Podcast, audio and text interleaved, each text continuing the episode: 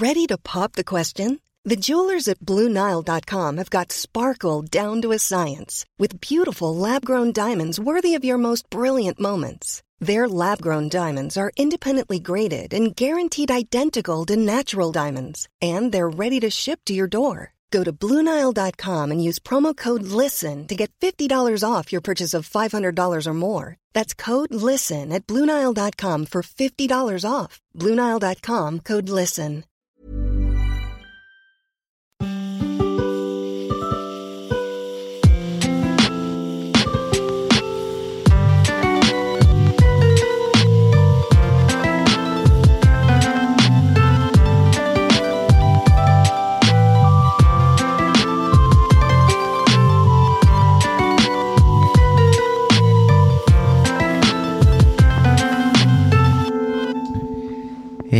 Bienvenue dans Quête latérale épisode 15, votre podcast de qualité sur la culture vidéo ludique et je suis en compagnie de l'équipe au complet Ah. encore une fois aujourd'hui. C'est ça qui est merveilleux. Ah, il était temps. Ça fait quoi, six mois? Ça fait six mois qu'on n'était pas tous réunis, évidemment, sans qu'il ne manque personne ici. Et enfin, ça y est, nous sommes là, à commencer par Chloé. Comment vas-tu, Chloé? Bah écoute, ça va bien. Bon, même si là, euh, je vois que le Portugal a mis un but contre la France. Euh, voilà, un terrible, terrible penalty. Euh, Un Cristiano. Ronaldo, voilà, à Un cause d'un coup de poing, voilà, inopiné. Euh, Eh oui, ce sont vous- des choses qui arrivent. Bah, faut pas piper. Piper ces dragons, évidemment, dans la surface de réparation. Je l'ai toujours dit, juste en face de toi, Lamua est avec nous. Bonjour, Lamua. Euh, je suis bien, je suis bien. On vient de Euh. manger, on vient de manger thaïlandais là. Ah oui écoutez. euh, Alors, taille, mais avec des baguettes, donc ça ne va pas. Oui. Alors effectivement, taille avec des baguettes, mais bon quand même. J'ai envie de te dire bon quand même. Et, bon. euh, et voilà, j'ai hâte, j'ai hâte de faire cette émission au complet. Je, je pense que ça va être de la bonne ce soir. Ça va être de la très très bonne, car juste à côté de toi, il y a Fibre Tigre. Subnautica Below Zero. voilà, comme ça je le dis, on n'en parle plus et voilà. Hein, voilà, c'est bon. C'est un bon jeu, c'est correct. Vraiment Correct Correct, Alors, il est correct moins, sur 20 moins bien que le 1. Comment c'est possible Ah, C'est bien. Ben, c'est trop long, ça pourrait faire l'objet d'une chronique. Mais en gros, ce qui est bien, c'est que toutes les avancées du 2, ils les ont inclus dans le 1 maintenant. Donc on a un à 60 FPS, c'est fantastique. C'est formidable. Et juste en face de toi, nous avons une invitée. Aujourd'hui encore, il s'agit de Mélanie. Bonjour Mélanie. Bonjour Ken. Comment vas-tu? Est-ce que tu peux te présenter un tout petit peu pour nos euh, auditeurs? Oui, bonjour. euh, je m'appelle Mélanie Christin. J'ai cofondé le studio Atelier 801 avec mon associé Jean-Baptiste. On est notamment euh, connu pour avoir fait le jeu vidéo Transformice, qui a été euh, sorti en 2010. Du coup, c'est un jeu flash en navigateur. Euh, voilà, ça fait ça fait dix ans qu'on s'occupe de Transformice et qu'on fait d'autres jeux euh, massivement multijoueurs. Et je gravite du coup dans le monde de- du jeu vidéo depuis euh, une bonne douzaine d'années. Est-ce que tu peux dire Là. quand même le nombre de joueurs qu'il y a sur Transformers que les auditeurs puissent comprendre? J'aime pas, ça fait un peu le brague. Non, mais qu'on ait, une idée quand même. Euh, on, a, on est à euh, 106 millions de comptes créés sur Transformice. du coup. Voilà. D'accord. C'est hallucinant. Ah ouais. C'est hallucinant. Pas rien, en effet. Impressionnant. Je n'ai pas 106 millions de comptes Ils ont créés sur mon Instagram. J'espère qu'on a autant de followers sur Instagram et Twitter, bien sûr. Ouais, Nous espérons évidemment quatre chroniques ce soir, trois pauses, un podcast qui sera très probablement découpé en deux vu la densité évidemment de contenu et surtout vu la chronique de Das qui va être extraordinairement longue. Ici, on va commencer. Tu tout parles de de suite. Das, Das de Commute? Das de Commute, l'animateur de Commute. Tout à fait. mais, tu te souviens de lui, c'est formidable. Il est, super bien sapé. Euh, on va commencer par la première chronique. Il s'agit de celle de Fibre. Il va nous parler de la philosophie de la difficulté.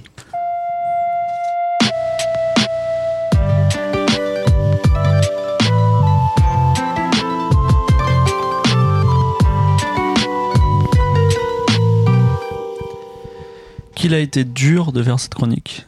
Sachant que j'en avais déjà écrit. j'en- ai écrit une autre. euh, J'en ai écrit une autre de deux pages et franchement qui ne voulait rien dire. Donc j'ai tout arrêté, j'ai dû refaire celle-là. Voilà. Donc t'as fait deux chroniques, Ouais, j'ai dont fait deux une chroniques. qui ne veut rien Ouais, dire. L'autre, je ne sais pas du tout. Je l'ai relu. Je me dis quel est le sujet de cette chronique? Je disais n'importe quoi. J'étais très fatigué. dire quelque chose du coup. Elle s'appelle en mode facile. Donc Ouais. on a parlé de la question du mode facile et comme ici à Quête Latérale, on est de gauche sauf fibre et tolérant sauf Daz, on est tombé d'accord sur le fait que c'est très bien qu'il y ait un mode facile dans les jeux, que ce soit Dark Souls, Cuphead, Celeste et tant pis pour les grincheux. Et vous voyez les gars qui disent je suis pas raciste mais donc en gros moi je suis d'accord avec votre blabla sur le mode facile mais et toute cette chronique se trouve derrière ce mais. Donc on va essayer de parler de la difficulté des jeux. L'univers, oui, j'essaye de faire plus large que de tout temps les hommes en hommage à un illustre inconnu qui n'est plus là. L'univers est-il une simulation informatique? Ne plongez pas dans les articles sur le sujet, ça rend fou, parce que plus on creuse, plus on devient persuadé que c'est vrai. Parmi les nombreuses preuves avancées, il y a cette interprétation que j'aime beaucoup. La masse des choses courbe l'espace-temps, parce que plus une planète est grosse, plus il y a d'assets à afficher. Et pour pas qu'il y ait de clipping, le temps ralentit un petit peu. C'est Ce- ce assez genre de- dingue. ce genre de théorie. ce genre de théorie. Attends, on est, on est plus dans la difficulté, là, on est parti Non. beaucoup trop loin, beaucoup trop Ouais. vite. non mais attendez, C'est une, fa- c'est une façon d'expliquer l'hyperdéterminisme, c'est Euh, voilà, c'est c'est l'introduction, mais vous allez voir, il y a un lien avec la difficulté parce qu'une interprétation romantique que j'ai, c'est que l'univers a une difficulté relativement équilibrée. Il y a un game design anormalement bon, je dirais, dans l'univers, parce que euh, même si n'importe quel scientifique dirait que le game design est une production humaine, c'est lui qui a l'image de l'univers et pas l'inverse, mais attendez. Il y a une expérience mentale d'un gars qui s'appelle Joseph Watts, je suis pas certain que ce soit lui, mais j'ai pas retrouvé les sources, qui s'appelle le paradoxe du paradis imparfait. Donc en gros, imaginons que vous preniez le temps, chaque jour, disons chaque soir avant de vous coucher, d'imaginer une vie parfaite dans tous ses détails. Bah, Une vie parfaite, c'est quoi ma vie parfaite? Et cette expérience montre que si vous faites ça tous les soirs, en fait, au bout de quelques jours, vous allez commencer à mettre des petits obstacles dans votre vie parfaite. Genre, elle sera moins parfaite. Pourquoi? Parce que vous allez vouloir créer des effets de contraste pour pouvoir éprouver encore à quel point ce bonheur, il est quand même super classe. Et si l'expérience se poursuit, en fait, ben, votre paradis parfait, il va ressembler de plus en plus à votre vie que vous menez aujourd'hui. Voilà. Avec, euh, bah, ce sera votre quotidien avec ses victoires et ses défaites. Le game designer, il est confronté à cette idée de faire un paradis imparfait. Parce qu'un jeu trop facile, bah, il se conquiert sans challenge. On peut pas s'approprier le jeu. On arrive à cette définition d'une difficulté qui ne correspond pas à une somme de réflexes ou d'expérience dans une typologie de jeu, mais plutôt à une expression de la personnalité. J'aime ce jeu parce que les obstacles qu'il me propose conviennent à ma personnalité, à ma définition du paradis imparfait. On pourrait donc aller plus loin en disant qu'un jeu n'est difficile que parce qu'il correspond pas à ma personnalité ou ma façon de dialoguer avec le jeu. Je ne parle pas avec l'interface, mais plus avec mon habitude de consommation, par exemple.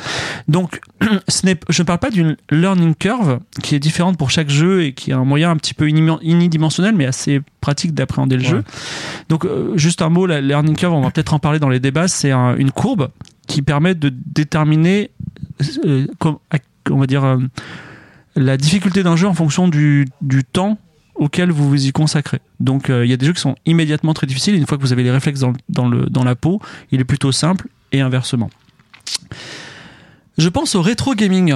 Les jeux du passé semblent super durs. Je dirais même qu'ils sont aliénement durs. Car justement, ils sont aliens parce qu'ils ont été créés sans normes du marché, avec un mode de pensée qui aujourd'hui n'existe même plus. Je tente actuellement en stream, et euh, Dieu sait qu'il y a une intelligence collective derrière, de finir Mopiti Island. Donc Mopiti Island, c'est un jeu d'aventure de détective où il, faut, il y a quelqu'un qui a disparu, il faut trouver où est cette personne. Et en fait, on peut ramasser des objets, aller dans des pièces, interroger des gars, et il n'y a aucune énigme du style utiliser objet avec truc, qui est vraiment le truc de base dans Ah jeux ouais. d'aventure. Aucune. Euh, C'est-à-dire que tout le monde disait, bah t'as as trouvé une clé anglaise, t'as qu'à l'utiliser sur ce boulon. Mais en fait, le- oh, il n'y a aucune action du jeu qui nécessite ça. Enfin, ou presque, on va dire. C'est exagéré de dire ça, mais en gros, pas du tout parce que le jeu, c'est t'es un détective, tu dois observer ce qui se passe et tirer des conclusions tout seul avec ton carnet de notes, genre en papier devant l'écran. Ah ouais. Dans, le, dans ce jeu, tout le monde ment. Tous les gens que tu interroges, ils mentent tout le temps, un peu comme dans la vie réelle. Et euh, tout le jeu consiste à noter ce qui se passe à l'écran, comprendre le théâtre qui se passe dans le jeu. Et une fois qu'on a compris, en fait, une fois que tu as dit, OK, le jeu fonctionne comme ça, ben, en fait, le jeu est super simple. Tu comprends ce qui se passe.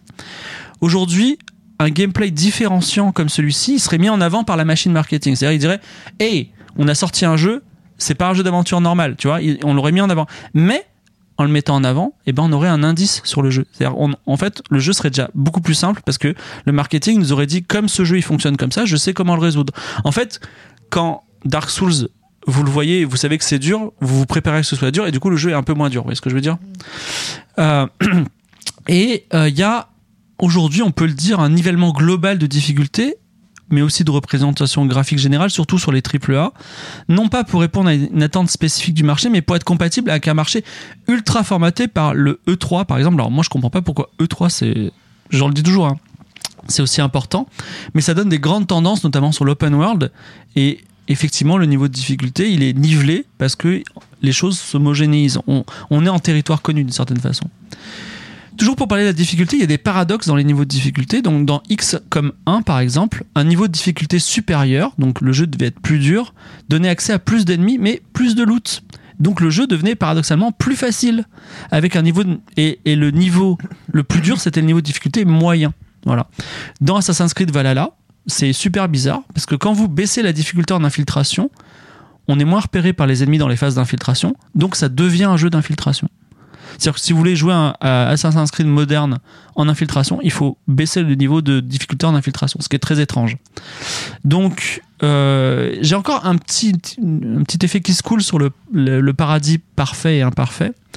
Dans le roman Gargantua, parce qu'ici on aime bien la littérature classique, Rabelais introduit Picrocole, un personnage colérique et ambitieux prévoyant de faire une guerre dans un pays lointain.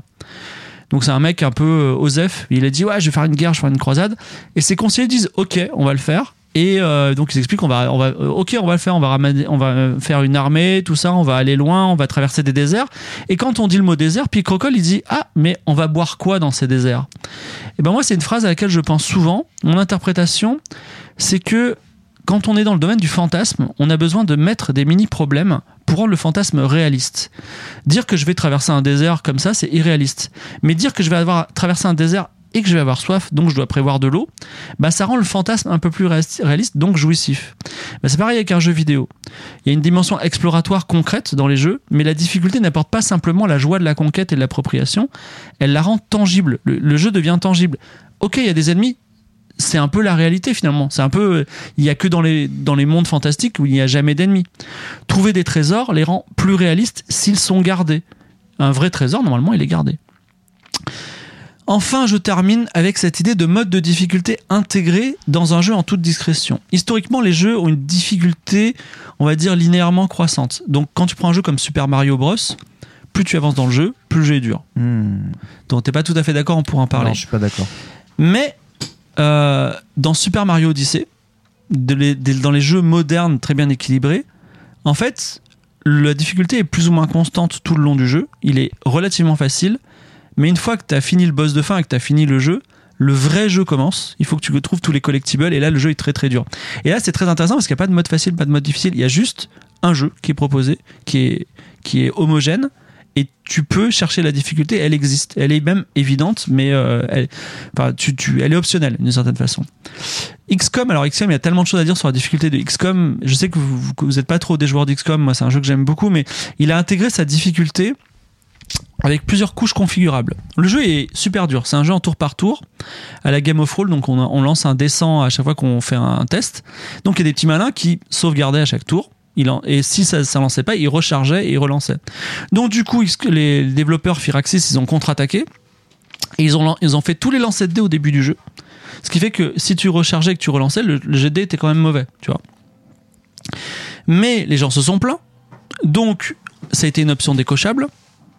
Mais les gens se sont dit, c'est dommage que ce soit décochable parce que j'aimais bien quand même euh, que le jeu soit dur. Donc XCOM a rajouté après un mode Iron Man où on a une seule sauvegarde. C'est pour vous dire que en fait le, le dialogue sur la difficulté de XCOM et des joueurs est vraiment en perpétuelle évolution et c'est assez intéressant. Et là, alors je dis tout à l'heure, enfin je termine. Ok, je termine vraiment. Donc sur des jeux, il y a des jeux qui sont impossiblement durs. Donc j'ai déjà parlé de NetHack dans une Oui. précédente chronique. Ah oui. Ben moi, j'aime bien que ces jeux soient très durs. J'aime bien qu'il existe des jeux extrêmement durs parce que la difficulté fait de ces jeux un jeu de toute une vie. C'est-à-dire, moi j'ai envie de grimper l'Everest, je le ferai qu'une fois et je vais me préparer à toute ma vie à ce jeu-là.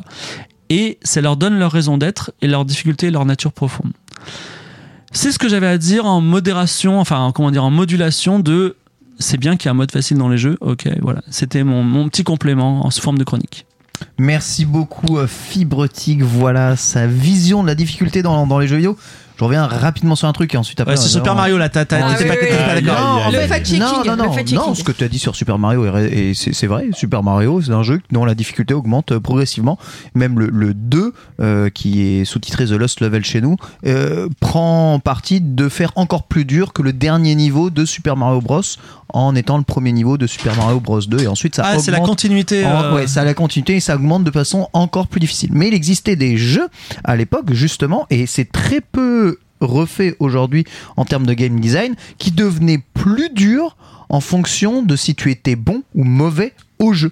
Euh, les shoot'em up auxquels j'ai joué beaucoup, plus tu jouais bien, plus il y avait d'ennemis à l'écran, plus c'était dur. Du coup, plus il y avait de récompenses et plus tu pouvais scorer et donc améliorer ton score. Mais seul le score était ta récompense finale de tout ça. Bon, tu gagnais peut-être une ou deux vies euh, dedans, mais si tu étais mauvais, le jeu restait toujours à un niveau de difficulté bas. Et il y a pas mal de jeux qui, euh, qui se, se basent sur ce nivellement de la difficulté. Tu joues bien, bah le jeu il est plus dur. Tu joues mal, bah le jeu reste à difficulté euh, normale, puisque de toute façon tu as déjà du mal sur cette difficulté-là. jeux qui se Oui, qui avec le temps. plus simples. Ouais, Genre Hades, de- tu vois. T'as un mode où tu- tu t'endurcis, plus tu meurs, et puis tu t'endurcis, par exemple. J'avoue. Même Mario Kart, finalement, c'est aussi euh, l'exemple de euh, si, si t'es un petit peu à la traîne, tu vas Oui. avoir des power-ups qui vont t'aider un petit peu à remonter. Quoi. Voir aller plus Exactement. vite que les autres dans certains jeux de course. Quand t'étais euh, derrière, t'allais plus vite sans, sans l'aspiration. Ouais. Je voulais juste revenir sur un truc rapide. T'as cité des auteurs euh, sombres, genre, genre je vais au CDI à la bibliothèque. Ouais, ouais, Alors, ouais. on les petits cons qui ont fait allemand LV2 qui étaient externes à l'école. hein. Euh, je citerai juste euh, un certain agent euh, dans un certain film qui s'appelle Matrice. La, la Matrix, pardon, et qui disait euh, à ce cher Néo que Oui. évidemment les robots avaient voulu créer un monde parfait pour les humains lorsqu'ils les avaient euh, un peu contrôlés et que les humains pétaient un câble et qu'en fait ils avaient dû recréer un monde réel puisque en créant un, paradis parfait eh bien euh, les hommes en fait euh, partaient littéralement en vrille et qui- c'est con quand ta batterie part en vrille euh, et il faut faire en sorte que ta batterie soit heureuse. Et donc voilà c'était le même euh, Non, mais- le- Je suis, je suis d'accord. C'est en fait, euh, c'est le game design, c'est ça, c'est-à-dire placer des petits, place, enfin créer un monde euh, fantasmatique et placer des petits obstacles de- dessus, quoi. Et j'aimerais juste que tu reviennes sur le point que tu parlais sur Assassin's Creed, Oui. sur l'infiltration. Oui. Qu'est-ce que tu voulais dire par là? Donc il faut baisser le ah, le fact-checking Assassin's Creed non, mais- alors, non, mais dans de la- dans la- comprendre, dans l'Assassin's Creed dernièrement, il y a alors euh, par exemple dans Odyssey, tu peux gérer la difficulté du jeu global et la difficulté des combats en mer. Dans le Valhalla, tu peux tu as trois niveaux de difficulté, tu as le, le combat, l'infiltration et l'exploration. Et donc en fait, le paradoxe, c'est que si tu diminues le, la difficulté d'infiltration, Ouais. les gens te voient moins, Mhm. mais justement tu peux, tu peux faire tout le jeu en infiltration. Parce que comme les gens te voient moins, si tu mets, la- si tu mets la difficulté maximum en infiltration, les soldats ils te repèrent à 200 mètres, Ouais. et tu peux jamais t'infiltrer. Donc tu peux pas. Voilà. C'est très et donc ce qui est intéressant c'est que tu peux tu peux en fait ce n'est pas des niveaux de difficulté, c'est des c'est des niveaux qui arrivent à qui customisent ta façon de jouer. Voilà. Mais euh, Mais c'est vrai, ouais, j'avais remarqué Ah. dans Valhalla que. Des fois, t'es détecté, tu comprends même pas pourquoi, donc tu laisses Ouais. tomber l'infiltration parce que c'est. Enfin, le, le, le gars est. Alors, soit ils sont bêtes comme des choux, enfin. Genre, t'as assassiné un mec, genre un mètre derrière eux, ils sont là, genre.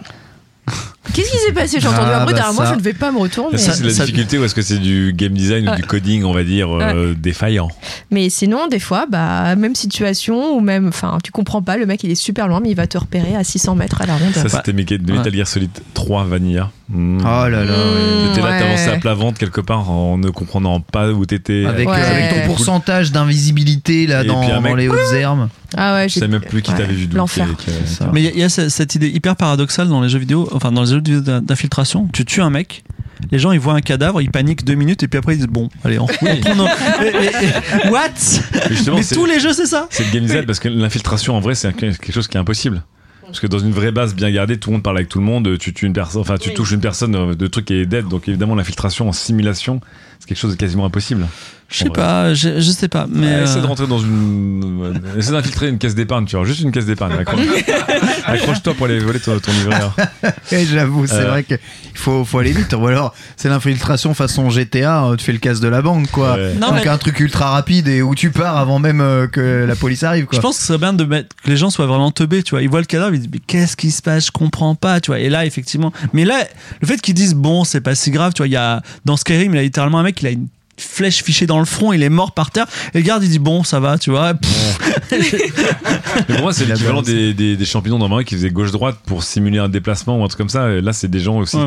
C'est c'est une simulation. L'infiltration, c'est très compliqué, j'imagine, en termes de programmation et tout ce que ça implique. Et du coup, pour moi, c'est l'équivalent du, du truc fait gauche-droite, bêtement, Mm. entre deux, deux tuyaux verts dans Mario. Mm. En fait, c'est c'est un- c'est- ça se voit vraiment qu'ils ne peuvent pas faire autrement que d'avoir des mécaniques un peu grossières. Parce que sinon, la difficulté serait impossible. Il y, a- un- truc où je suis mo- mo- moins d'accord aussi, c'est que tu lis le plaisir de la vie à euh, accomplir des challenges et euh, sortir vainqueur de challenge. C'est-à-dire qu'en fait, je, trouve que tu as un- une vision de la vie du coup qui est très performative et qui n'est basée que là-dessus. Est-ce que les plaisirs ou la tristesse que tu as dans la vie, ça peut aussi être des événements, pas forcément des challenges que tu as gagnés ou perdus? Parce que là, j'ai l'impression que tu La, la contemplation ta, ta- ta mé- pure. Ta méta de la vie, c'est est-ce que j'ai gagné un challenge ou est-ce que j'ai perdu un challenge Et c'est de là que je tire mon plaisir. Mais il y a d'autres Ah, plaisirs qui n'auront rien à voir avec la difficulté. Très le, tristesses. très le jeu vidéo, ça a gagné ou perdre. hein. Oui. La, la contemplation pure, c'est euh, c'est dur quand même. hein. Moi, j'ai j'ai tenté euh, No Man's Sky euh, en, tu sais, en genre euh, en créatif.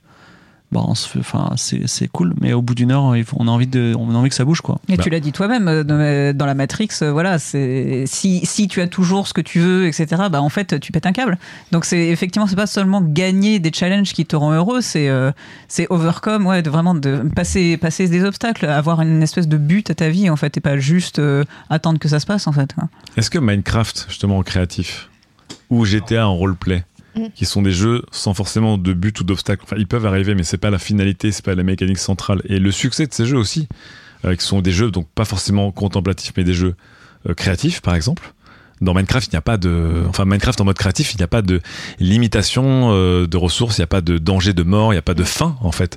Tout comme tu joues au Lego, tu fais une maquette, c'est un plaisir énorme que beaucoup de gens apprécient, puisque Minecraft créatif, je pense, euh, est plus populaire que le Minecraft Survival tel qu'il était. Mm. C'est quand même un, c'est un contre-exemple pas mal, non? Ouais, Bah. mais enfin là, tu parles d'un jeu vidéo qui n'est jeu vidéo que parce qu'il y a une interface avec une manette. Mais euh, l'idée je- l'idée de Minecraft, c'est c'est de faire des Lego. À ce moment-là, le Lego, c'est du jeu, c'est Oui, du, jeu, oui. du jeu Ah, créatif. et qui, et qui donne beaucoup de plaisir. Bien sûr, ah, bah, com- Je- complètement. je, mais je pense à- que j'ai une réponse à ça. Moi, quand j'ai du plaisir dans les jeux, trois jeux de que j'aime beaucoup, mais j'ai- c'est la même chose.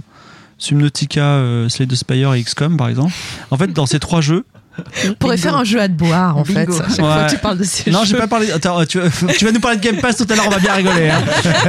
mais, euh, mais dans ces trois jeux, en fait, tu as. euh, Tu sais, t'as, t'as- t'as- t'as un problème. Et à un moment, t'as la solution. Tu dis, OK, je vais faire cette combinaison de cartes, toi qui joues à Slay the Spire. Je vais faire ça, ça, ça. Je vais le tuer et en plus, je perdrai zéro point de vie. Tu vois, t'es hyper content. Bien Mais sûr. ce que je veux dire, dans Minecraft, Ouais. tu te donnes un, un- un objectif. Tu dis, je vais refaire le Taj Mahal et, en et tu te dis comment je vais faire. Et à un moment, tu dis, ok, je vais le faire comme ça et ça va marcher. Mais je pense pas que les gens se baladent dans Minecraft euh, comme ça, quoi. On en revient en fait à la- au cycle de récompense, c'est-à-dire le, Ouais. le, euh, le Graal en game design. Il faut donner des choses à faire aux joueurs. Il faut que ce soit suffisamment challenging pour que à l'action de le faire, tu aies une récompense en fait, une récompense euh, au niveau au niveau du cerveau, au niveau de la dopamine. Donc dans Minecraft, ta récompense en fait, c'est à la fin ce que tu as créé et tu te fixes tes propres tes propres objectifs et Mhm. Oui, tu bien dit ah j'ai réussi à faire ce que je m'étais ce que je m'étais imposé. Mais le but c'est quand même du coup d'avoir des choses des choses à faire et que la récompense pour avoir fait cette chose là soit suffisamment euh, suffisamment élevée pour continuer à faire cette même chose. euh. Ouais, est-ce que Ouais, je peux le faire? C'est vraiment le est-ce que je peux le faire, hein, Je suis Minecraft. d'accord hein. pour la récompense, mais en tout cas, c'est pas une récompense qui vient forcément d'un ennemi ou Oui. d'une pénibilité ou d'un chose comme ça. Tu- Ouais. Et je suis d'accord sur le fait qu'il faut récompenser, parce que je reviens sur l'idée de comment tu éprouves du plaisir ou de la tristesse ou de la frustration dans ta vie. Euh, mais du coup, je trouvais que l'approche de fibre n'était que vraiment dans l'adversité et le challenge, et je me demandais s'il n'y avait pas autre chose aussi de possible. Après, moi, je suis un fan de jeux difficiles, genre des. C'est quoi, mon jeu, moi, que je cite tout le temps? Pourquoi j'ai pas un jeu que je cite tout le temps, moi, comme tout le monde c'est vrai, pourquoi, pourquoi t'as pas ça Vas-y, un Céleste, voilà, Céleste. Céleste, ça, je ouais. cite pas assez. Et effectivement, il y a ce côté genre mourir, mourir, mourir, aller un peu plus loin, mourir, mourir, mourir, mourir, et puis après passer le tableau. Mais pour qui est moi, une tu sorte, vois, qui est une sorte de, de punition carotte, mais qui. C'est toi qui m'as converti à Dark Souls. Bien hein. sûr, mais qui, mais qui en appelle à ton Mhm. cerveau, euh, ton cerveau le plus, euh, le plus, Reptilien, le plus Ah, non, reptilien mais de la ça, terre. Donc, ouais. moi, encore une fois, je dis pas, euh, je dis pas que j'aime pas. Hein. Mais la récompense Mais- est d'autant plus forte que la difficulté a été forte en fait. Mm. Ouais. Mais je continue, pour moi, Céleste, c'est pas un jeu difficile. Je, je, je persiste. ici, Alors, hein, je suis d'accord parce que moi, je suis notoirement nul tout. et je vais plutôt loin dans Céleste. Franchement. Et, euh, Mais et- parce que tu fais la face A. ouais, bah ça c'est sûr, bah mon gars. et je fais la face A, fais les trois premiers Même niveaux. sans hein. parler de ça, à part les, les pires phases B euh, de l'univers, euh, Mais le, parce le que- jeu, tu meurs, tu recommences littéralement 10 secondes avant que tu meurs. Oui, je sais. C'est pas dur. Ah, mais je, enfin, je pense que tu te rends pas compte à quel point il y a des Oui, gens qui ont jeté leur manette et qui ont- n'ont jamais fini Je trouve que. Super Meat Boy est plus dur que. Céleste. Ouais, il y a des tableaux beaucoup plus longs. Encore à Iwanobi, tu vois, Iwanobi, les boss, c'est des boss qui Ah, durent 10, 10, 15 minutes. Tu cites quasiment le jeu le plus Tu dur, vois. Non, mais qui a été même- designé pour être dur. Même Donkey Kong I wanna Country. be the guy, non? Ouais, ou Iwanobi the Game. Mais même Donkey Kong Country Returns, parfois t'as des boss, ils sont très longs et t'as que un point de vie. Tu vois, pour euh, tu te fais toucher, t'es mort. Oui, alors. euh, c'est c'est dur et, et parce que t'as pas le droit de mourir pendant très très longtemps et tu te fais euh, tu te fais agresser vraiment longtemps moi je me souviens le, le- dans, dans euh, comment euh, Donkey Kong euh, Tropical Freeze là, le boss l'ours là qui multiplie ses patterns à chaque fois que tu le touches les patterns sont de plus en plus difficiles t'en anticipes pas un tu vas dehors et tu meurs et tu dois recommencer 10 minutes de fight ça c'est quelque chose que je trouve euh, que je trouve mal foutu. Mais, mais Céleste, euh, non, non, c'est, c'est, non, c'est dur. C'est vraiment dur parce que plus le temps passe et plus tu dois rester à un niveau de jeu bon. Céleste, ton niveau de jeu, j'ai envie de dire, parfois t'en as rien à foutre. Et alors, tu bourres jusqu'à ça passe. Quoi. Donc dans Céleste, c'est un peu Céleste, c'est intéressant qu'on en parle parce que c'est le jeu de la Discord, puisque c'est le jeu qui a provoqué le débat sur faut-il un mode facile? Parce qu'il y a un mode facile dans Céleste, Ce qui est et le, super. cré- et le créateur a dit ouais mais le jeu est pas pensé pour mode facile. Et là, shitstorm. Ah. Et toi, t'en penses quoi? Moi, j'en pense que même si le jeu n'est pas pensé pour le mode facile, c'est très bien, mais laissez les gens faire quand même le mode facile s'ils ont envie, on s'en fout. À partir du moment où c'est un truc en plus, Je connais tellement de gens qui n'ont pas fini Céleste et son excellent scénario, sa très bonne ambiance, parce que bah, même si tu trouves le jeu pas dur, beaucoup de gens le trouvent très dur. Mais encore une fois, tu, tu te butes à Mario Maker euh, pendant des milliers d'heures. Non, mais d'accord, ton, niveau de Non. souffrance déjà Non, mais- fait que t'es baisé dans ton Non, cerveau, tu vois. évidemment, évidemment, j'ai un niveau de jeu sur les plateformers qui me permet de faire Céleste entre guillemets facilement, mais ce que j'explique, c'est que ce jeu pour moi il est pas dur parce que tu as des checkpoints partout. Pour moi, les jeux durs, c'est les jeux, tu dois les recommencer quand tu meurs.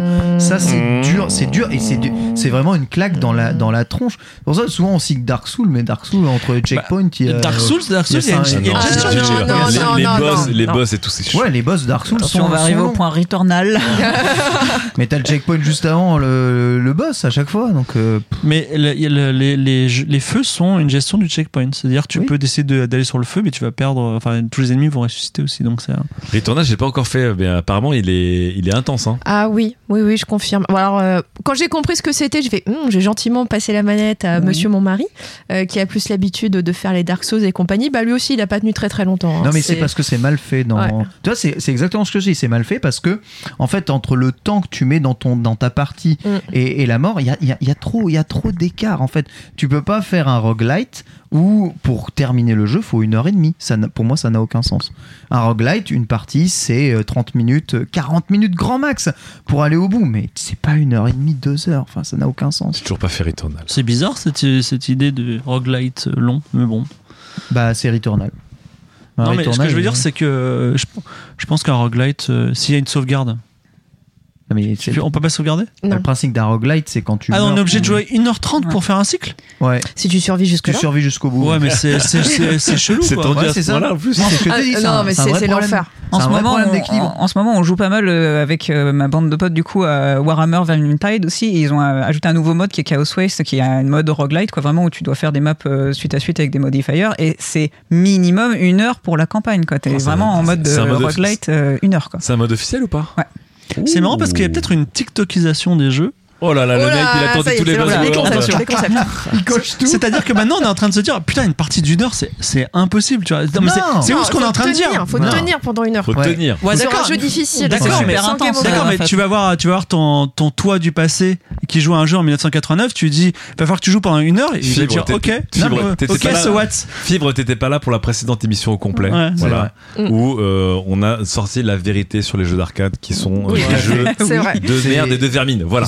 Qui sont, voilà, qui, qui- qui sont des, des jeux de merde. Mais même toi, tu l'as dit, hein, avant, euh, la difficulté des jeux, elles allaient euh, crescendo. Ouais. Aujourd'hui, on arrive à faire en sorte que le jeu soit équilibré. Et même, la plupart des jeux sont de plus en plus simples au fur et à mesure que tu arrives à avoir justement ce, ce gap d'expérience sur ton jeu. Quand tu connais les mécaniques de ton jeu, il devient généralement beaucoup plus simple au, au fur et à mesure. Mais là où c'est angoissant, une heure, une heure d'affilée, ça m'angoisse un peu parce que tu peux pas y jouer. Enfin, faut, faut que tu sois une heure tranquille aussi. C'est Oui. ce qui est difficile dans notre monde, Mmh, monde moderne. Surtout quand tu es un daron. Bah ouais, non, mais complètement. Non mais c'est ça, c'est pour ça que le jeu d'arcade a encore du bon temps devant lui. Et justement, j'aimerais bien avoir l'avis de la pro sur cette question de la difficulté. Euh, comment est-ce que vous, vous réglez, euh, enfin, vous, pas un vous de majesté, mais euh, dans ton studio, Ah oui, vas-y, Euh, vous, vous, moi, Claude.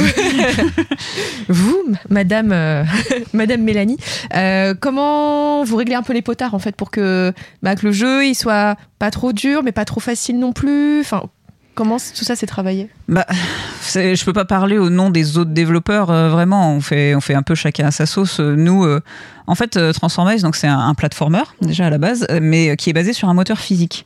Et du coup, c'est un petit peu pété. souvent, ça part, ça part dans tous les sens, etc. Et puis les joueurs ont trouvé des, des glitches pour wall jump, pour avoir des corner jump, des trucs vraiment un peu, un peu poussés, ce qui fait qu'il est plus difficile que ce qu'on pourrait penser au premier, au premier abord, en fait.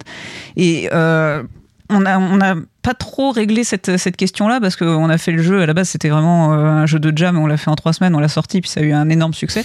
Et dès qu'on touche en fait à quoi que ce soit du moteur physique euh, euh, même si on change de 0,1 euh, la friction euh, des souris sur le sur le mur ça ne fait un shitstorm incroyable. Donc on ne peut pas vraiment proposer de, de changement sur le sur la boucle euh, la boucle principale. Ce qu'on fait c'est qu'on propose des modes de jeu alternatifs en fait. Donc euh, il y a le mode vanilla il y a le mode bootcamp le bootcamp c'est vraiment pour les gros hardcore. Euh, on a des modes de chaman différentes. Alors chaman c'est un petit peu compliqué. C'est un des joueurs qui peut construire du coup des caisses et des planches pour aider les autres souris à passer. Et euh, on a trois modes de difficulté pour le chaman. Et le chaman divin il ne peut pas utiliser les clous. C'est à dire qu'il peut pas clouer une planche pour que les autres puissent passer. Donc c'est le mode le plus difficile.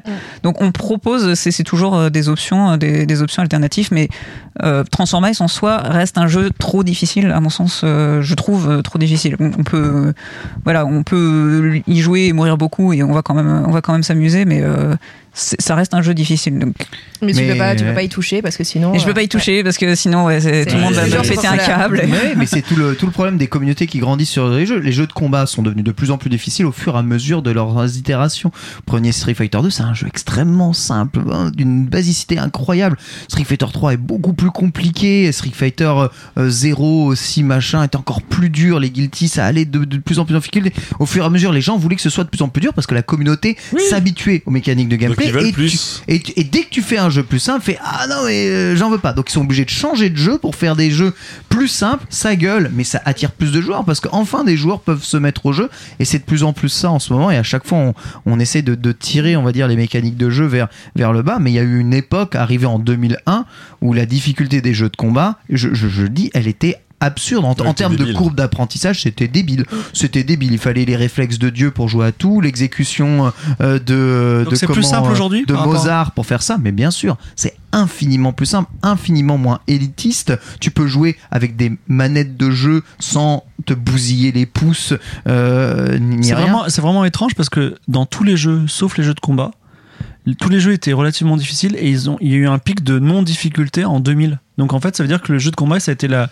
la, porte de compensation de la Bah, difficulté. le, et le jeu de combat a, fait sa traversée du désert à partir C'est des années 2000. C'est ça. En 2000, euh, bah, personne jouait. C'est jeu de combat, c'était trop dur. Il y avait, il y avait les FPS à côté. Tu jouais en multijoueur. Alors là, en multijoueur, l'arrivée du multijoueur, là, là, on peut en parler. Dès que tu joues en multijoueur, les jeux sont pour moi entre guillemets plus simples parce que de toute façon t'es avec une équipe t'es avec des potes c'est jamais vraiment ta faute si tu perds etc puis tu t'amuses entre guillemets plus. Tu joues tu joues ensemble tu vois.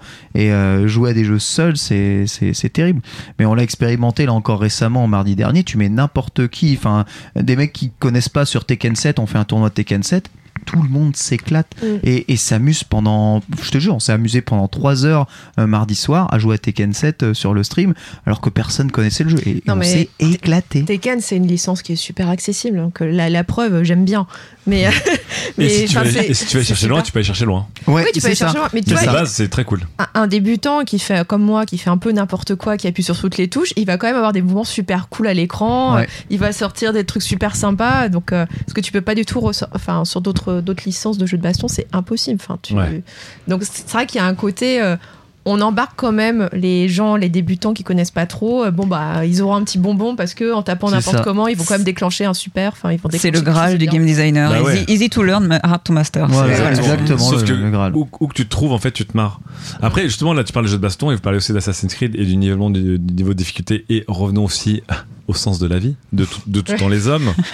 et pareil, je voulais pas vous le challenger, mais mettre un peu de côté sur effectivement, encore une fois, est-ce que la satisfaction ne vient que de la gagne et du challenge. Mais ce que je trouve intéressant dans les jeux vidéo d'aujourd'hui, notamment dans les jeux de baston et dans Assassin's Creed et ces jeux-là, c'est que, et aussi dans les jeux, dans les jeux multi, c'est que la difficulté mécanique a baissé avec le temps. Les jeux se sont mieux adaptés par rapport, on revient aux jeux d'arcade ou au Fast FPS Ouais. ou au Street 3. Par contre, la richesse et la complexité des décisions, c'est largement agrandi. Donc effectivement, aujourd'hui, je joue à Assassin's Creed, le nombre d'approches, le nombre de mécaniques, le nombre Ouais, d'arbres, le nombre de paysages ouf. Est immense, immense, immense. Il crée une forme de complexité et peut-être une forme de réflexion des fois, etc. Et pour moi, la- l'immensité du jeu et parfois le challenge du jeu, c'est de se dire je vais tout tenter, tout tester et pas forcément la difficulté. Quand on regarde aujourd'hui Street Fighter 5, Street Fighter 5, il y a euh, deux barres d'ultra euh, ou Street Fighter 4 dans sa dernière forme. Tu peux choisir un perso dans huit modes de jeu différents suivant les versions qu'il a. Deux Et même le furies, 5, ouais, une barre de super, Ouais. un dash comme ça. Donc en fait, il a beaucoup plus de mécaniques. Plus le jeu vieillit, plus tu, tu complexifies ses mécaniques Mais- et moins tu peux revenir en arrière. hein, Ouais, mais, du coup, tu complexifies le jeu, mais en même temps, Street Fighter ou Assassin's Creed sont des jeux dont le seuil de difficulté, donc l'exécution des coups par exemple dans Street Fighter euh, est beaucoup plus permissive, ou alors dans Assassin's Totalement. Creed où la difficulté effectivement est beaucoup plus euh, gérée, on va dire autogérée.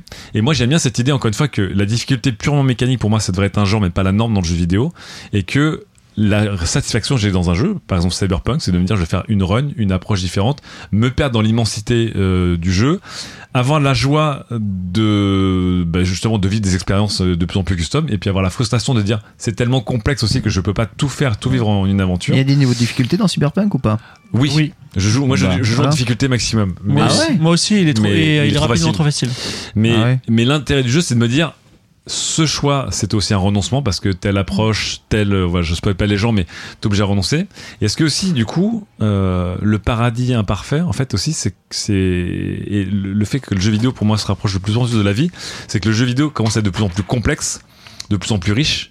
Au-delà de nos capacités à voir le jeu vidéo à 100% et des fois abandonner des choses, ce qui est vraiment aussi le cas de la vie, c'est-à-dire les Mm. satisfactions de se dire je rêvais d'aller au Japon, puis la frustration de dire j'aurais jamais les moyens de faire toute l'Asie parce que voilà.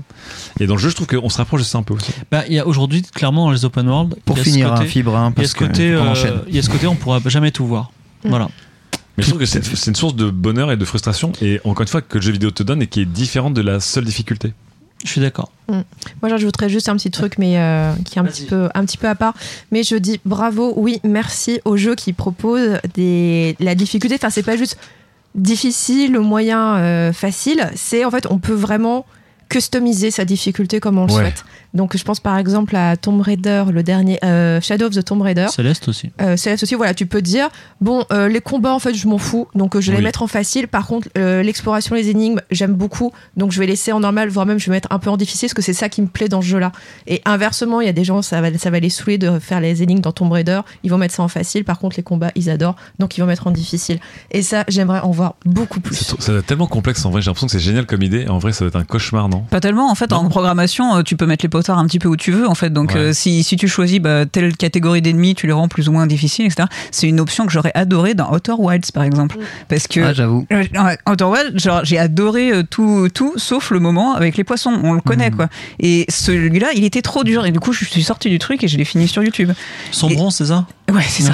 Je- Enfin, le, le, trauma. ouais, Ouais, les poissons dans son bronze. Genre, le trauma, ce truc, quoi. Genre, je, Ah je ouais pouvais pas. Vraiment, je pouvais pas. Ouais, c'est vraiment, le, c'est vraiment le mur un peu artificiel, je pense. Exactement. dans le jeu. Et du coup, si tu permettais d'avoir ces potards-là, genre, euh, ok, juste ça, euh, j'ai envie de connaître l'histoire, j'ai envie d'explorer encore, mais ça, je peux pas.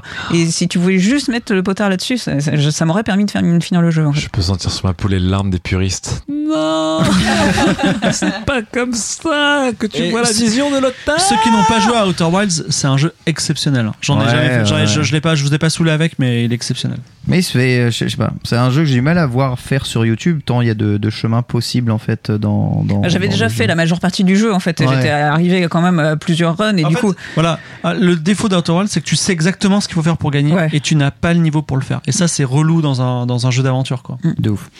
On va enchaîner avec la première pause. Très rapidement, hein, question imposée évidemment sur Twitter, euh, sur le compte qualité. Euh, dans votre classement d'importance, euh, dans la cosmétique du jeu vidéo, quel est selon vous le plus important? Image par seconde, résolution ou eh bien shader, donc comprenez anti-aliasing. Qu'est-ce que vous mettez en premier dans votre ordre d'importance? La MUA. Euh, dur. Possesseur de PS5, on rappelle. Ça dépend si t'es un joueur solo ou un joueur multi. Alors, bah vas-y, alors peut-être. Joueur solo, le HDR. Jeu solo, donc plutôt image. Image. Résolution, fra- Euh, non, pas framerate forcément. Pas, pas framerate pour un jeu solo. résolution. Résolution, Résolution. qualité d'image, euh, voilà. Mais le HDR avant même la résolution. Ah, HDR, c'est important. Et en multi, Euh, framerate. framerate, 100%. fibre tigre. Alors sur ma télé Auchan HD Ready acheté il y a 11 ans, je veux dire que je veux dire que le plus important évidemment c'est le framerate. voilà et je veux dire même- quelque chose quand on a goûté aux 60 FPS c'est très difficile de revenir euh, aux 30 FPS d'Ubisoft par exemple. Si vous m'écoutez Ubisoft, voilà. C'est c'est vrai. Mélanie. Euh, pff, plutôt résolution, je suis plutôt team fibre. J'ai des vieux écrans euh, à peine. euh, Mais à peine pourquoi tu dis résolution alors Bah, non, oui, mais parce que j'ai pas l'écran à 105 144 Hz pour avoir euh, du framerate euh, un peu over, euh, overkill quoi. Donc je me suis pas encore habitué au framerate immense. Tu vois, je suis encore. joué Non, j'ai jamais joué. Mais je m'y refuse aussi parce que je me dis il faudrait que je renouvelle mon parc et tout. J'ai pas envie, tu vois. Donc plutôt résolution parce que je me dis ça va, je vois, je vois bien tout. Mais Le bonheur d'être euh, qu'à 2000 euros de toi, tu sais. Oui, c'est ça. C'est ce que dirait Daz. Véritable parenthèse, j'ai essayé le mode 120 Hz là sur ma sur ma télé sur la Xbox Series X. La seule chose que je vois, c'est que la résolution est moins bonne. hein. Je ne vois pas la différence avec le 60. Alors soit c'est mal Oh paramétré non, quelque part, S'il vous plaît, les soit noobs, je s'il vous ne, plaît. je ne je ne vois pas. Il paraît que c'est Vraiment. sur le défilement des fenêtres surtout que ça se voit bien. Ah ouais, en haut, bah d'accord. Chloé. Bah écoute, je suis aussi team vieille télé. Alors moi, elle monte à 1080p. Euh, voilà, donc autant dire que voilà les modes HDR, 4K, etc. euh, Je n'en vois pas du tout le bénéfice. Mais euh, bah, depuis que je suis passée aux consoles next-gen, j'ai pu voir vraiment le 60 FPS en action. Et ouais, bah comme fibre, en fait, c'est très difficile de revenir en arrière. Enfin, moi non, je mets tout en 60 FPS parce que j'ai compris. Je vous ai compris, vous les messieurs, vous, les messieurs qui arrêtez pas de dire 60 FPS, 60 FPS. Voilà, j'ai compris. Ok, c'est super. Ouais. Personnellement, ça dépend beaucoup des jeux. Étant amateur de jeux Nintendo, je peux pas répondre les shaders puisqu'il y en a pas. Littéralement. C'est bien, Daz est vraiment parmi nous dans ses réponses. Ah ouais, là, c'est- ah, c'est compliqué, j'en même par moment, surtout quand on voit la gueule de Pokémon. Mais euh, voilà, j'ai tendance à dire si c'est un jeu d'aventure solo, euh, je mets euh, résolution max. Tu vois, si je dois faire Ratchet, euh, je suis c'est 30 FPS euh, et mode résolution HDR. Par contre, si je dois jouer à un jeu de combat, j'en ai rien à foutre de la résolution. Je veux juste que le framerate soit euh, top du top. Et le reste, je, je m'en fous. Jeu de voiture, euh, j'aurais tendance à favoriser. Ah ouais. En fait, je dis ça, j'ai tellement joué à Rocket League, le framerate Bah, c'était tellement important. Bah ouais, oh, ça, ça dépend, ça dépend Rocket League en jeux. 15 hein. images par seconde. Non, ça, non. C'est la version Switch. Pardon. Ah, évidemment. Ah, mais elle va bientôt évoluer. Je vous rassure, dans pas longtemps. Deuxième chronique et on va enchaîner immédiatement avec toi, Mélanie. Tu vas nous parler voyage au travers des jeux Live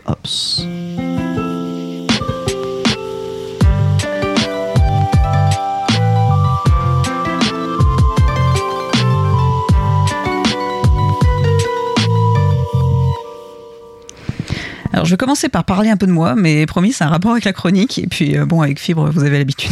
Ah, ça tacle à la gorge dès la première minute. Pas de un problème, amateur. c'est mon invité. J'ai- J'aime beaucoup le début de cette chronique. Les, les médecins sur le terrain, qui ne se relèvent pas. Dans quelques jours, j'aurai 35 ans. Et j'ai grandi dans les années 90 au fin fond de l'Essonne en faisant toute ma scolarité dans des écoles catho. J'étais plutôt du genre casanière, euh, voire disons-le carrément geek, euh, qui préfère lire des bouquins et jouer à la console tout le week-end plutôt que de sortir et parler aux gens. Euh, plusieurs années de harcèlement scolaire n'ayant pas arrangé les choses, mon ouverture sur les autres était plus que limitée. J'ai développé un vrai syndrome d'anxiété sociale, celui qui déclenche des attaques de panique bien vénères euh, au moment d'aller euh, bosser chez McDo, de pas pouvoir dormir ailleurs que chez soi, de flipper ma race dès qu'il s'agit de prendre le métro. Bref, vous l'aurez compris, j'étais pas partie pour faire le tour du monde avec Frédéric Lopez en terre inconnue. Et pourtant. Fast forward, on est en 2009, euh, j'ai 21 ans et après une année de médecine ratée, puis euh, deux ans en école d'art à faire euh, des petits boulots pour pouvoir manger. Merci Nico que j'ai retrouvé grâce à Quête latérale pour le Ah. taf à Micromania. Euh, J'intègre le studio en Kama presque par hasard à force de flouder tous leurs forums avec des fanarts de Dofus. Ouais, ça- marchait comme ça à l'époque. Ça marche toujours comme ça en vrai. C'est vrai, c'est vrai. Euh, J'y rencontre mon futur associé, Jean-Baptiste, euh, développeur de son état, et on décide de faire un petit jeu en flash sur navigateur, sur notre temps libre, juste pour s'amuser. Ce jeu, c'est Transform Ice, un platformer multijoueur avec des souris qui doivent attraper un petit bout de fromage, avec un moteur physique un peu pété. On le lance en mai 2010, on, l'a développé pendant trois semaines. Euh, à l'époque, euh, le seul réseau social, c'était Facebook. Euh, tout le monde s'envoyait des boosts sur Farmville, etc. Bon, c'était il y a longtemps, hein, ça retenait que c'était un autre temps. Le jeu fonctionne très bien, trop bien même. Euh, nos serveurs sont complètement saturés. On passe plusieurs mois à tenter de stabiliser tout ça, tout en étant salarié à plein temps chez Ankama. Euh, C'était un peu galère. À l'époque, on avait tellement de joueurs et tellement pas prévu le coup qu'on devait louer un serveur physique par communauté. Donc un serveur pour Ouais. les Français, un serveur pour les anglophones, un serveur pour les hispanophones, etc. Bon, c'était un peu, un peu le bordel. Euh, et c'est là que commence vraiment ma chronique avec cette question. Pourquoi est-ce qu'on devait avoir non pas un, non pas deux, mais cinq serveurs dédiés juste pour les Brésiliens? Qu'est-ce qu'on qu'est-ce qui faisait qu'on était si populaire là-bas alors qu'on avait presque aucun joueur portugais à l'époque? Est-ce que c'était juste parce qu'on avait traduit le jeu? Je, je me l'expliquais pas trop et de toute façon j'étais un peu trop occupé à gérer tous les incendies euh, pour, euh, pour m'en soucier. Arrive l'été 2010, euh, c'est la mi-août, on tente de se reposer un peu, voilà, c'est les vacances, et tout d'un coup, il est 21h.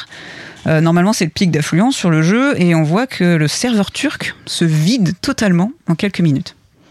On se dit, mais qu'est-ce qui se passe? Et ils ont plus internet, il y a une météorite qui s'est crachée sur Istanbul, euh, c'est notre firewall qui fait du zèle, il a banni tout le monde. Et il se trouve que nos deux petits culs de geeks blancs élevés à la campagne n'avaient même pas envisagé que c'était en fait le début du ramadan Bah ouais. et qu'ils étaient tous partis en même temps pour aller manger. Et oui, encore une fois, on n'avait pas grand chose pour s'ouvrir sur le monde. Euh, Facebook n'en était qu'à ses débuts, on n'avait que sa famille, ses amis proches, euh, il y avait des vrais posts, c'était dans l'ordre chronologique. Euh, autant dire que le principe de bulle de filtre n'avait jamais été aussi fort que quand les algorithmes ne s'en mêlaient pas en fait. Bref, au fur et à mesure des années et de la croissance internationale incroyable de Transformage, je croise de plus en plus de ce genre d'anecdotes. Dès le début, j'ai commencé à mettre en place une équipe de modérateurs bénévoles sur le jeu. Aujourd'hui, ils sont encore 250. À l'époque et pendant longtemps, on a coordonné tout le monde à travers de IRC. On a migré sur Discord en 2015 quand même, c'était bien. Bien joué. Ouais, c'était quand même mieux. hein. Et très vite, j'ai pu remarquer des différences flagrantes entre chaque équipe. Les Russes étaient très sérieux, ne supportaient pas les plaisanteries des autres teams. Les Brésiliens étaient des bavards inconditionnels. Les Polonais étaient très respectueux de la hiérarchie. Les Américains faisaient leur princesse et nous remettaient tout le temps en question. J'y faisais pas plus attention que ça, mais euh, j'admettais volontiers que mon ignorance totale des autres cultures, euh, aussi dès qu'on a pu embaucher, après avoir monté notre boîte, on a démissionné d'Ankama pour euh, créer notre boîte, notre choix s'est immédiatement porté sur une community manager pour gérer ça, et puis une autre, et puis, euh, et puis un autre, et à tel point qu'on a fini à quatre community managers pour seulement deux devs sur le jeu fin 2012. La base. Il fallait ça, franchement, parce que euh, donc une, une community manager internationale, une brésilienne, un hispanophone et un turc. Fast forward, nous sommes en 2014. Mon meilleur et presque unique ami de l'époque, Olivier, big up si tu nous écoutes, me convainc, je ne sais toujours pas comment, de participer à la Gamescom au mois d'août. Je lui dis mais non, j'ai rien à y faire, j'ai rien à vendre à personne, il y a trop de monde, c'est en Allemagne, au secours. Et il me dit mais si, tu verras, tu resteras toujours avec moi, je vais te présenter des gens cool, et puis c'est important quand même pour le futur de ta boîte, vas-y viens. Bon bah j'y vais donc euh, malgré mon appréhension et le premier jour c'est horrible, je fais des attaques de panique toutes les 5 minutes, je peux rien manger sous peine que ça reparte direct dans l'autre sens. C'est hyper bruyant, j'ai l'impression que je vais mourir à chaque coin de rue. Et puis finalement arrive cette fameuse soirée sur les bords du Rhin. Ah. Oh là là, tu nous l'as vendu là. C'est calme, c'est amusé, il y a des jeux. Olivier m'emmène à une table d'une vingtaine de personnes et ce sont tous des Français. Et c'est là notamment que j'ai fait la connaissance de Fibre et qu'on a pu échanger passionnément sur les politiques publiques en matière de subventions culturelles. Ah, Et elle m'a convaincu, elle est passée par le CNC. Et après, j'ai été juré au CNC. C'est-à-dire qu'elle m'a convaincu alors que j'étais contre. hein, à la Ah base. là là Mais j'aime bien changer d'avis. Les belles soirées au bord du Rhin. Ah, c'était, c'était passionnant. Moi qui n'avais jamais fait de soirée de ma vie, qui ne bois pas une goutte C'était d'alcool. ta première soirée C'était ma première soirée de ma vie. Ah Et je déteste la musique trop forte, je déteste tout ça, je déteste. Je suis jamais allée en boîte, rien. Je me suis retrouvée à discuter avec des gens plus passionnants les uns que les autres, à écouter leur parcours, leurs expériences. J'étais fascinée. C'était donc ça, sortir. Incroyable. Forte de cette expérience, j'accepte une invitation après à la Poznan Game Arena en Pologne deux mois plus tard. Et puis carrément ma première GDC à San Francisco en 2015. Et je suis même allée jusqu'à accepter d'aller au Brésil avec l'ambassade de France en 2016. C'était impensable pour moi avant. J'ai développé mon réseau, je suis allée vers les autres et maintenant je suis euh, conseil d'administration du syndicat national du jeu vidéo, présidente de Gaming, le cluster des studios du Nord. Euh, je Juste après ce qu'elle m'a rencontré, remarquez. hein, oui, non, bah, je. ouais, ouais. C'est- Tout est lié. Je vais voir Roselyne Bachelot, je lui remets des rapports et tout. Cette soirée de la Gamescom m'a ouvert les yeux et fait comprendre que oui, effectivement, parler avec des personnes avec des expériences différentes, des cultures différentes, bah déjà c'était vachement bien. Mais surtout, c'est hyper intéressant de voir à quel point la culture du pays d'origine a une influence sur son, interlo- sur son interlocuteur. Pardon. Vous allez me dire, bah oui, c'est normal. hein, mais C'était une vraie découverte pour moi, mais surtout, ça allait avoir un impact sur moi en tant que créatrice. Ce que je prenais pour des stéréotypes ou des biais d'échantillons concernant mes modérateurs s'avérait en fait bien plus profond. On ne s'adresse pas en tant qu'éditeur ou créateur de jeux de la même manière à un Brésilien qu'à un Polonais ou à un Turc. Si on a tellement cartonné au Brésil, c'est pour plein de raisons. Parce que le jeu était gratuit, très léger pour euh, ça tournait sur leur PC patate. Euh, C'était traduit en portugais brésilien. Ils ont très peu de jeux traduits dans leur langue quand même. Mais surtout parce qu'on avait un jeu social. Et la sphère amicale, ça a une importance incroyable, démesurée au Brésil. C'est pas seulement des bavards, en fait, c'est un mode de vie. Il y a, par exemple, il n'y a pas d'horaire placardé à l'arrêt de bus. Tu dois demander au chauffeur où il va. Tu dois demander ta route, en fait. Ah C'est- ouais. ancré vraiment dans leur culture. Dans ce contexte-là, c'était pas étonnant qu'un jeu multijoueur navigateur en temps réel avec du temps mort entre deux rounds et un chat en dessous, ça a eu du succès en fait parce qu'ils passaient tout ce temps-là à discuter et à échanger au niveau du jeu et le jeu ne s'est connu que par le bouche à oreille en fait. Là où je veux en venir, c'est que c'est une équation propre au seul jeu multi en ligne et live ops. Est-ce que sur un jeu multi, vous avez intérêt à mélanger vos joueurs? Quel impact ça peut avoir sur votre matchmaking? Est-ce que vous leur donnez un accès total au chat, au risque d'avoir du coup des, des grosses prises de tête et beaucoup de problèmes, ou juste des répliques enregistrées, du quick chat, etc. Est-ce que le contenu que vous produisez actuellement, l'événement saisonnier que vous êtes en train de faire, ça va avoir du sens pour chaque culture? Nous, la deuxième année de Transformice, on a voulu faire un event pour le 1er avril. On s'est dit, bah, en bon français, allez, on va faire un truc à base de poissons, parce que poisson d'avril, voilà. Et on a fait des souris qui pêchent des poissons dans un bocal. Mais ça n'a aucun sens pour tous les autres pays. Il n'y a qu'en France qu'on met des poissons dans le dos des autres gens. Ça a fait beaucoup marrer, euh, beaucoup marrer nos joueurs. Est-ce que cet event de Noël que vous êtes en train de faire avec de la neige et des petits santons et une crèche, ça a bien du sens pour les Turcs qui sont en majorité musulmans ou pour les Brésiliens pour qui c'est juste l'été en fait? J'avoue. Et concernant la modération, est-ce que ça a du sens d'essayer d'appliquer les mêmes règles à tout le monde? Sachant qu'une expression, un mot, une interaction, ça n'a absolument pas la même signification en fonction de qui est en train de parler. Au début du jeu, on tentait désespérément d'avoir une grille de sanctions commune entre toutes les équipes pour avoir une certaine cohérence vis-à-vis des joueurs, mais c'était un casse-tête épouvantable et les joueurs contestaient leurs sanctions à des modérateurs des autres communautés pour qu'ils les débannissent.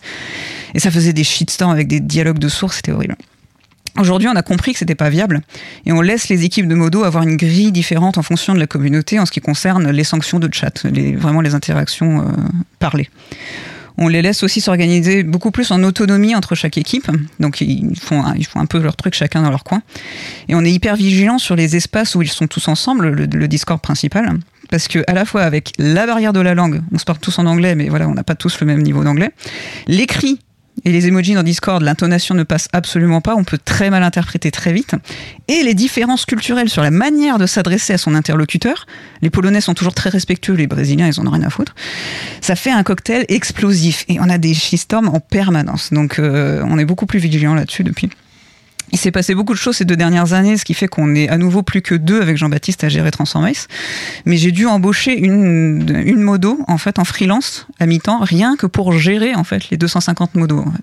Pour s'assurer qu'ils se, qu'ils s'entre, ils s'entretuent pas. T'as Voilà. t'as embauché une modo à modo. J'ai une, Modo une à modo à modo, modo, ouais, ouais. exactement, ouais. C'est beau. Et pour en revenir au contenu, le but, c'est pas d'effacer toute référence culturelle pour que ça plaise à tout le monde. Au contraire, on a préféré apprendre de chaque culture et rajouter des tas d'events et des objets cosmétiques en rapport avec tous les pays du monde. Des fibres, notamment, il a contribué, il a créé quelques événements pour Transformice. Ah, oui, au lendemain de cette fameuse soirée, De cette fameuse on a, soirée, on a fait une, aussi une réunion parce que j'ai dit, tu sais quoi, il faut faire un jeu d'aventure Transformice. J'y crois.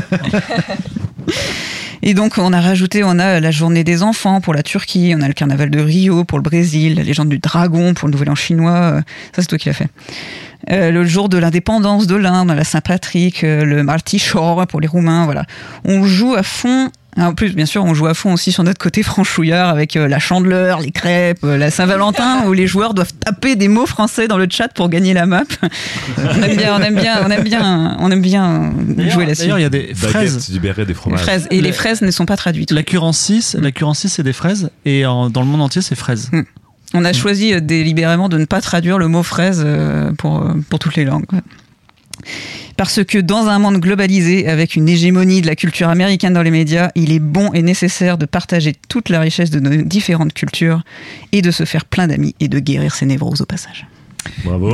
Merci Yes. beaucoup, euh, Mélanie. Euh, oui, c'est vrai qu'il y a beaucoup de choses que tu dis ici que l'on pense pas forcément vraiment. Et je me demande quel impact ça a euh, bah, sur les- développeurs de, de jeux vidéo partout dans, dans, dans le monde. Autant j'ai l'impression que les développeurs américains ils s'en foutent un peu, ils pensent que leur culture est un peu, un peu euh, assimilée voilà, par, tout le monde, exactement. Autant j'ai l'impression que les, les développeurs japonais aimeraient s'intéresser un peu à tout, mais comprennent rien.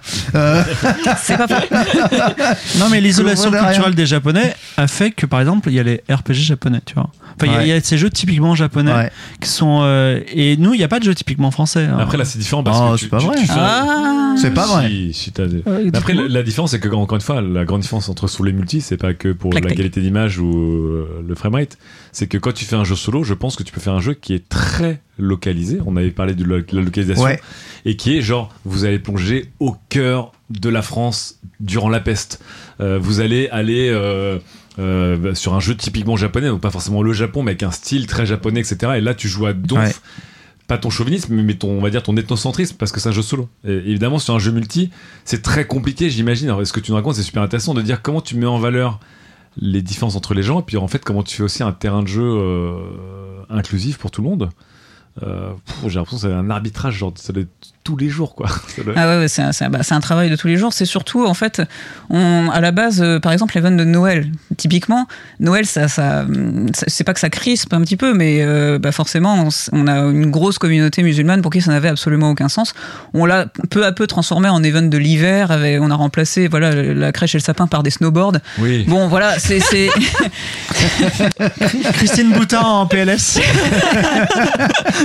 on essaye en général de voilà pas trop euh, pas trop Ouais. dans le religieux parce que très vite ça crispe en fait beaucoup les joueurs. C'est ce que fait Animal Crossing aussi, d'ailleurs. Ouais. Ouais. Ils donnent pas Oui, c'est la fête de l'hiver. voilà, La fête de l'hiver. La fête de l'hiver, euh, alors c'est très chrétien en vrai dans le dans le cas. Je vais, je vais sortir ça du débat tout de suite, mais par exemple, la Chine, on s'est fait bannir en Chine, euh, mais genre euh, six mois après que le jeu, enfin quelques mois après que le jeu soit sorti.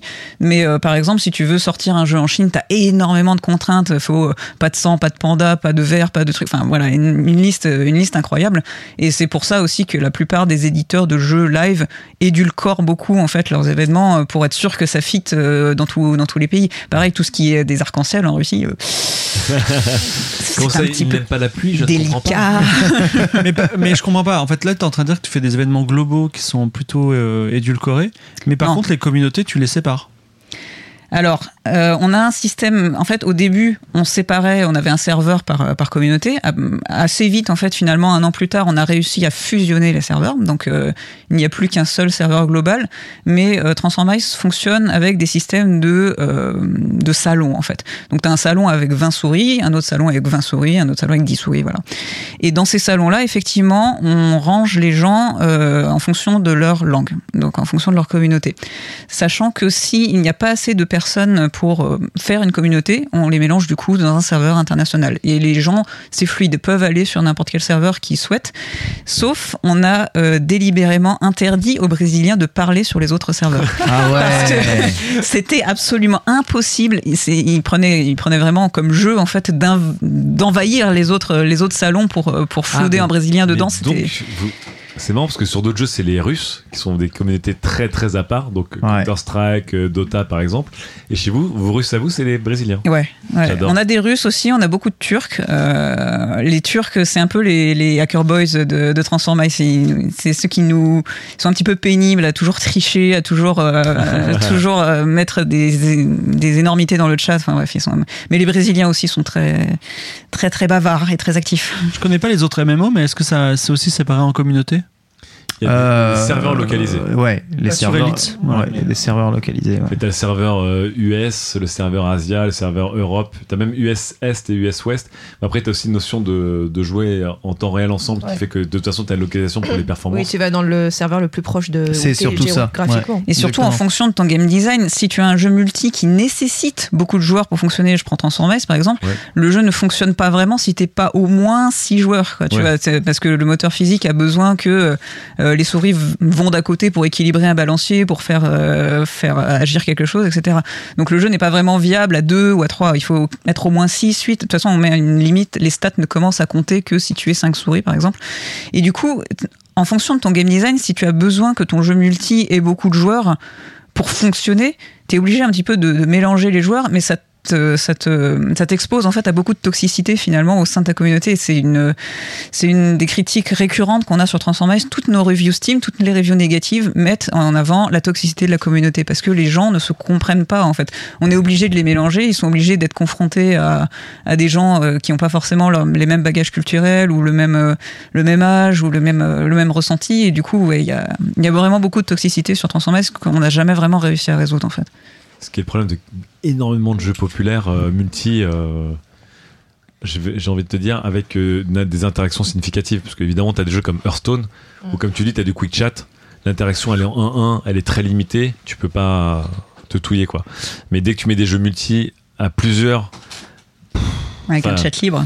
Tu regardes, tu regardes la communauté de Rainbow Six Siege, euh, tu regardes la communauté de n'importe quel MOBA, euh, tu regardes même, même des mecs sur Rocket League, ils disent Rocket League, c'est l'enfer, tu vois. Donc, Oui. euh, Ah, moi, j'ai désactivé le chat dans Rocket League. hein. ah ouais, c'est ça qui est. C'est dur ça. hein.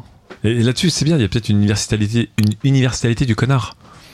Peut-être, ouais. En tout cas, c'est c'est des joueurs PC quoi qu'il arrive, parce que Et nous, oui, on- oui, oui, oui, oui, sur console, on n'a pas le temps d'écrire sur un chat. je, dirais, je dirais, je dirais qu'il n'y a pas de connards, il n'y a que des gens qui ne se comprennent pas.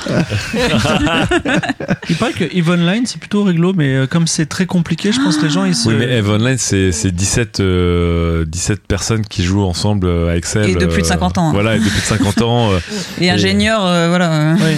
C'est un, peu- c'est un peu pareil sur Elite, c'est qu'effectivement, déjà quand ta communauté elle a globalement entre 40 et 60 piges, t'as t'as peut-être pas le temps de passer ta soirée à troller des gens, tu vois. Euh, tu rentres du boulot, t'as les gamins, les machins, t'as juste envie de jouer bien et en général les gens sont un peu plus sérieux euh, là-dessus. Ok. quoi. C'est serious business. Est-ce que tu racontais, Mélanie, en fait, ça fait beaucoup penser à ce que j'entends, euh, moi, dans mon boulot auprès de, des réseaux sociaux, euh, parce que bah, ils ont aussi ces problèmes de modération à gérer, et ce qui- ce qu'ils expliquent, enfin, ils- ils tentent de faire comprendre euh, que bah, c'est pas évident, en fait, quand tu es dans le monde entier, d'établir des règles communes de modération. C'est même C'est impossible. même impossible. Ils disent, on- en fait, on ne peut pas le faire. Et donc, il va y avoir des règles qui vont peut-être satisfaire les Américains et les Européens, qui vont mettre en pétard les Indiens. Euh, inversement, ça, passera, ça pourrait passer en Inde, ça serait un scandale absolu euh, en Europe. Et que bah, c'est voilà, c'est très très difficile. C'est pour ça que tu te retrouves avec des, des community guidelines, des UGC qui, sont, euh, qui font 10 milliards de kilomètres de long. Parce qu'il faut s'adapter, faut essayer. Alors, soit on se dit, on va essayer de faire quelque chose d'universel qui va correspondre à tout le monde, mais c'est un enfer. Euh, ouais, par exemple, je me suis, une fois, je me suis retrouvée dans une, une conférence euh, de presse euh, d'un réseau social que je ne vais pas nommer, euh, mais qui nous expliquait comment est-ce qu'ils avaient révisé leur politique par rapport à l'affichage des poitrines féminines. Ah. Facebook. Instagram. Instagram. Je ne dirai pas lequel. Instagram. Et grosso modo, c'était euh, genre oui, alors on, ah, avant on disait non.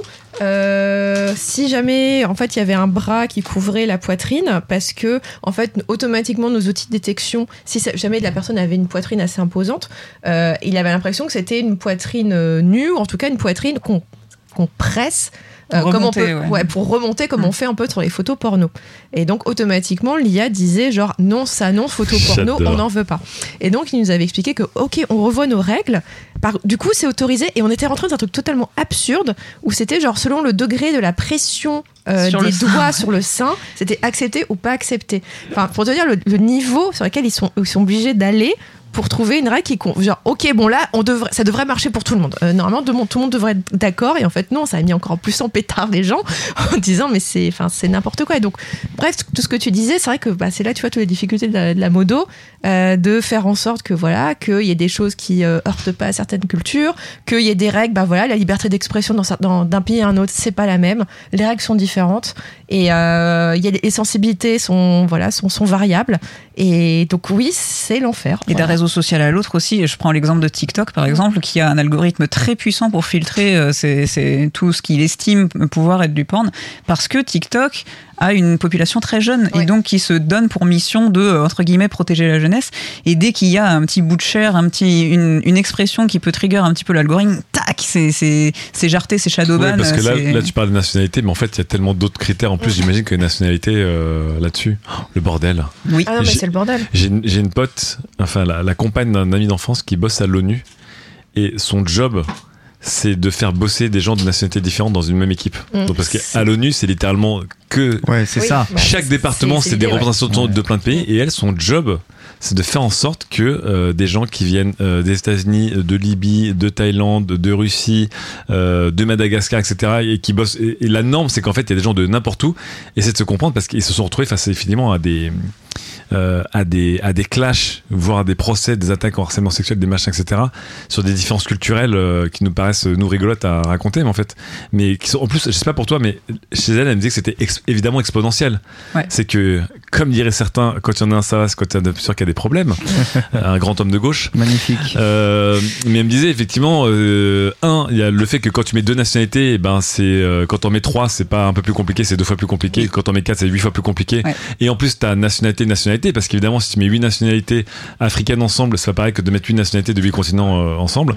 Et elle me disait, c'est c'est infernal, c'est infernal. Et du coup, bah, elle est payée euh, avec des équipes entières à essayer de faire en sorte que les gens se comprennent juste sur les différences euh, culturelles, de la manière de manger, de s'asseoir au bureau, de machin, même pas de travailler. hein. C'est, je trouve ça hallucinant. Ça, ça m'étonne même pas, tu vois, parce que le, le nombre de problèmes qu'on a au quotidien euh, là-dessus, euh, c'est- terrible. Et on fait, on fait un espèce de, de check-up. On a un site web euh, qu'on a pin du coup sur notre channel Discord qui liste euh, comment, enfin toutes les différences culturelles entre les pays, quoi. Donc comment c'est au Brésil, comment c'est en Pologne, comment c'est en France. Et du coup, on, on demande à nos modos de le lire pour dire, voilà, si vous adressez à un Brésilien, il pense plutôt comme ça. Donc s'il dit ça, vous vous, offen- vous en faites pas. euh, voilà, quoi. On a ce site-là qui est, qui est épinglé et moi je, je vais le revoir euh, avec, euh, avec plaisir en souvent en fait parce que du coup aussi ça, ça m'apprend sur les cultures du monde moi qui déteste voyager qui déteste parler aux gens qui voilà j'ai appris en fait ce que je dis à travers ma chronique voyage au travers des, jeux- des jeux live j'ai voyagé comme ça en fait je, je connais les autres cultures comme ça en fait Tu, tu connais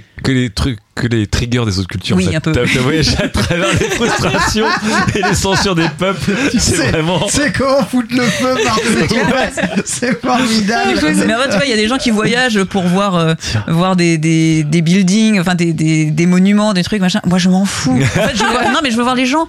En fait, je veux, je veux parler aux gens et qu'ils me donnent leur expérience et comment ils ont vécu et qu'ils m'apprennent des choses. Mais alors, les, les, les monuments, j'en ai rien à foutre. en fait. Et si, tu, et si tu devais refaire un jeu du coup aujourd'hui, est-ce que tu te dirais genre, Oh, j'aimerais tellement faire un jeu solo qui, Oui. Voilà, Oui. mais qui raconte que un point de vue machin, et puis les gens le comprennent parce que voilà, c'est une expérience unifiée. Ou est-ce que tu voudrais rester encore une fois dans un truc euh, euh, hét- hétéroclite, euh, cosmopolite au maximum? Non, clairement, si je refais un jeu, euh, ce sera du 95% solo et une petite composante multi où tu peux euh, interagir un petit peu avec les autres dans un environnement extrêmement contrôlé et surtout tes amis et euh, pas forcément des gens que tu connais pas. Voilà. Mais non, ouais, le- ça m'a un peu traumatisé, c'est vrai. Je. c'est- vrai, là, sur le, je, je- vais juste sur ça, sur le jeu solo. Euh, moi, je trouve que justement, il n'y a pas cette. On trouve quand même assez peu cette dimension. Internationale, enfin culture locale. Euh, quand tu vois les jeux solo aujourd'hui, c'est quand même très très très américanisé, pardon. Euh, tu vois même aussi des productions européennes, mais qui vont faire comme si euh, le jeu se passait aux États-Unis. Enfin, elles vont singer la culture américaine. De toute façon, c'est soit culture américaine, soit ça va être culture japonaise. Mais c'est vrai que c'est quand même très rare et je trouve ça un peu dommage qu'on que les, les- notamment les développeurs européens ne mettent pas forcément plus en avant leur voilà leur culture locale, leur spécificité locale, sans forcément aller dans la caricature, d'aller dans le béret, euh, le, Alors, la, la petite Edgar, baguette et compagnie. Edgar Bok in Bulzac. Ouais. Je vous le recommande, Hein c'est excellent. C'est quoi C'est un jeu indé euh, fait par euh, le studio La Poule Noire, Edgar Bok in Boulzac avec une poule. C'est excellent, c'est de l'audiard euh, de bout en bout. J'adore cette idée, je savais même pas que ça existait. C'est sorti il y a longtemps ça il va y avoir euh. Dordogne. Dordogne, ouais. Ah oui, Dordogne. Dordogne. Oh, Dordogne celui-là. Il va être beau. Les jeux locaux, peut-être plus. En effet, il y aurait moyen. Ce serait des bons jeux fibre tigre, hein, je pense. euh, nous te sort euh, eh bien une petite euh, culture dont tu as le secret. tu euh, Bah, prends le- euh, The j'ai- Beautiful le li- Game. tu prends le livre au CDI euh, Non, mais j'ai- qui explique la culture. Je, suis désolé de relancer encore le dessus. sujet, mais en deux minutes, le, moi j'ai j'ai un jeu qui va sortir qui s'appelle Firebird. Et en vrai, si on, on s'est posé la question de comment faire pour le vendre aux Russes. Et donc j'ai fait un jeu sur la mythologie russe, ultra nationaliste, et qui parle de camion. Voilà. Parce qu'on voulait pas que ça parle de Kalash, c'est tout. Et, et voilà. Et euh, le but, c'est le, le jeu va être traduit Tu en russe et le trailer sera russe. Donc en gros, la moralité, c'est qu'il n'y a aucun problème avec les races si tu n'en as aucune toi-même. Ah, je pense qu'on peut terminer là-dessus. C'est formidable, merci beaucoup. Lame, on va alors évidemment marquer une deuxième pause, mais on va aussi couper euh, ce podcast puisqu'il commence déjà à être un peu long. Rassurez-vous, la deuxième partie du podcast arrive. Vous avez juste à cliquer sur la deuxième Écoutez partie. la pub quand même. Non, elle est vraiment bien. Vous allez voir. J'ai- Bien entendu, hein. Elle est ouf. On s'excuse évidemment pour la longueur euh, toujours plus grande de ces podcasts, ou pas finalement. Non. Euh, et, euh, et on se retrouve tout de suite après pour la deuxième partie de Quête latérale.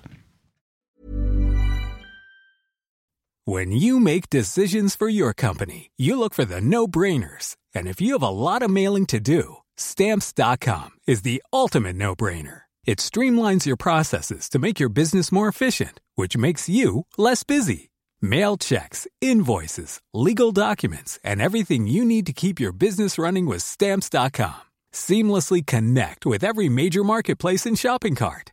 Schedule package pickups and see your cheapest and fastest shipping options from different carriers with rates up to 89% off USPS and UPS rates. And with the stamps.com mobile app, you can take care of mailing and shipping wherever you are. Make the same no-brainer decision as over 1 million other businesses with stamps.com. Sign up with code program for a 4-week trial plus free postage and a free digital scale. No long-term commitments or contracts. That's stamps.com. Code program.